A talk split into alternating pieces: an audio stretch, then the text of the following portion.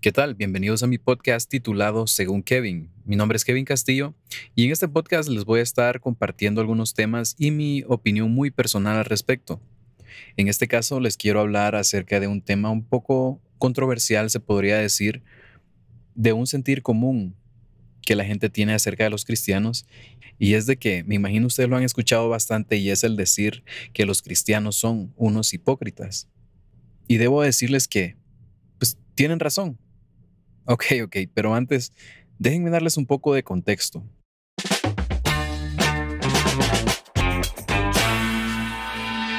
¿Qué significa ser cristiano para mí? Ser cristiano, en pocas palabras, es creer en Jesús y seguir su ejemplo. Bajo esta definición, me atrevería a decir que la mayoría de personas con las que nos topamos que dicen ser cristianas no encajan dentro de esa definición. Más bien, van en contra de lo que Cristo enseñó. Y creo que de ahí nace el sentir común que los cristianos son hipócritas, porque una gran parte de los que se denominan como tal sufren de algo que llamaré el síndrome de fariseísmo. Pero antes me gustaría compartirles un poco acerca de quién soy yo y por qué es que he llegado yo a tener esta percepción y esta opinión acerca de este tema. Y bueno, desde los cinco años que yo recuerdo, eh, mis papás se hicieron cristianos. Y pues crecí prácticamente toda mi niñez, toda mi juventud en un hogar cristiano. Y aparte de eso, eh, en algún momento mis papás pues eh, fueron llamados al pastorado. Entonces llegué a vivir en un hogar pastoral desde el año 2000. Y es por esto de que pues he llegado a generar mi propia opinión acerca de este tema porque he vivido muy de cerca con muchas personas que dicen ser cristianas. Y sí, esta opinión no viene de alguien que no es cristiano como el título podría sugerir. Por eso quería darles un poco de contexto para que sepan de quién viene esta opinión. Entonces viene de una persona cristiana que ha estado involucrada con la iglesia y que ha compartido mucho con personas que dicen ser cristianas. Desde ahí viene mi punto de vista y, la opinión que tengo al respecto. Así que, eh, continuando con el tema, les hablaba acerca del síndrome del fariseísmo. Y para comprender de dónde origina el fariseísmo es importante saber quiénes fueron los fariseos del tiempo de Jesús. Los fariseos eran un grupo de religiosos dentro del judaísmo que tenían cierto poder político. Y en resumen, los conocemos por ser muy estrictos con las leyes externas, las cuales todos podían ver que las cumplían. Sin embargo, no le daban prioridad a las internas, las cuales a simple vista no parecía tan grave no cumplirlas. Pero Jesús tenía otra opinión al respecto. En una ocasión se dirigió a ellos diciéndoles, Bien habló el profeta Isaías acerca de lo hipócritas que son ustedes, cuando escribió, Este pueblo me honra con la boca, pero su corazón está lejos de mí. De nada sirve que me rindan culto. Sus enseñanzas son mandatos de hombres porque ustedes dejan el mandato de Dios para seguir las tradiciones de los hombres. Marcos capítulo 7, versículo del 6 al 8. Y lamentablemente esto suena más como una descripción del estado actual de la iglesia cristiana, pero no porque Cristo eso haya enseñado o porque esa era la visión que él tenía para su iglesia, sino porque entre los que la conforman a veces hay más fariseos que verdaderos cristianos y deciden gobernar con más tácticas políticas que con las enseñanzas que Dios dejó para su iglesia. Entonces, ¿qué pasó? Ya no soy cristiano yo. Em, me decepcioné tanto que decidí dejar la iglesia. no, para nada. De hecho, esto también lo hago como un mensaje para, para nosotros, para mí, para todo aquel que dice ser cristiano.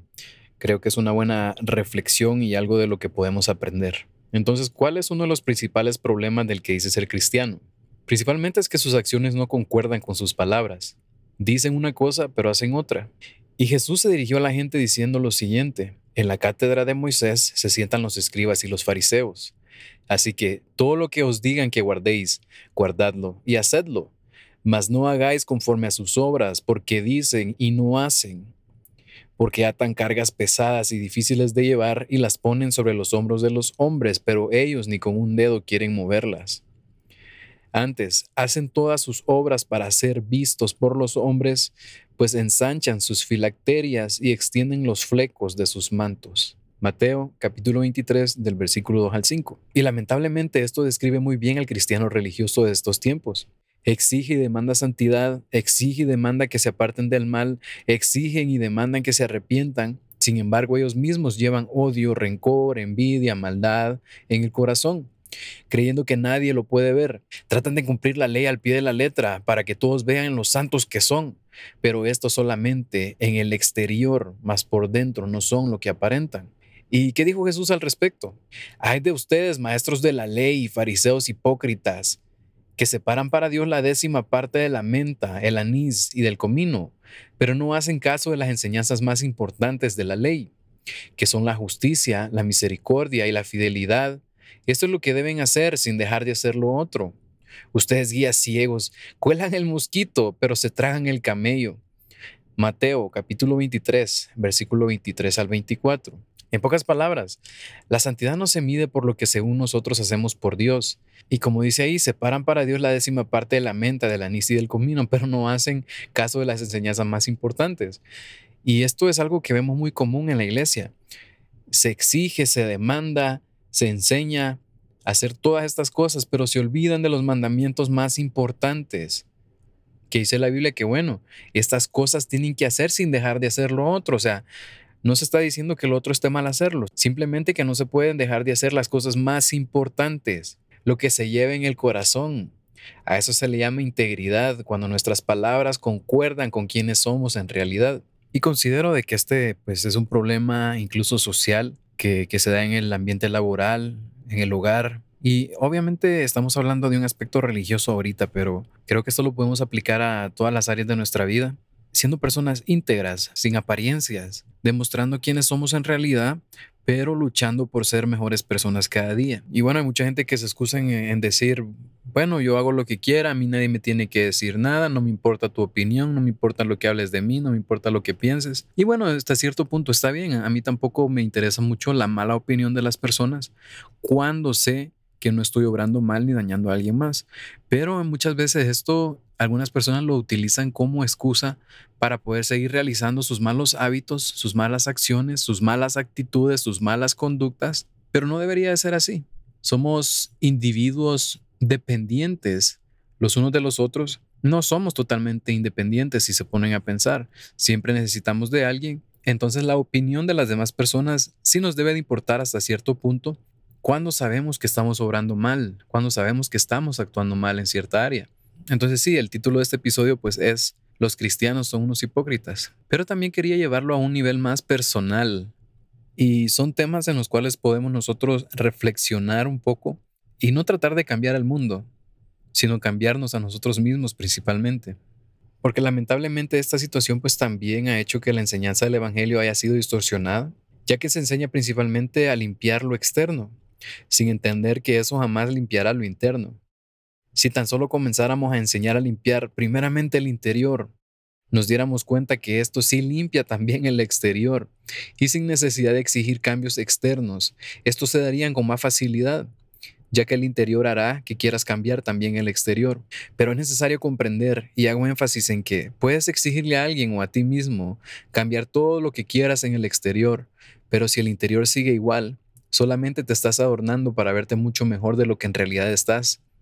Jesús lo dijo de esta forma. Hay de ustedes, maestros de la ley y fariseos, hipócritas, que limpian por fuera el vaso y el plato, pero no les importa llenarlos con el robo y la avaricia. Fariseo ciego, primero limpia por dentro el vaso, y así quedará limpio también por fuera. Hay de ustedes, maestros de la ley y fariseos hipócritas, que son como sepulcros blanqueados, bien arreglados por fuera, pero llenos por dentro de huesos de muertos y de toda clase de impureza. Así son ustedes, por fuera aparentan ser gente honrada, pero por dentro están llenos de hipocresía y de maldad. Mateo capítulo 23, del versículo 25 al 28.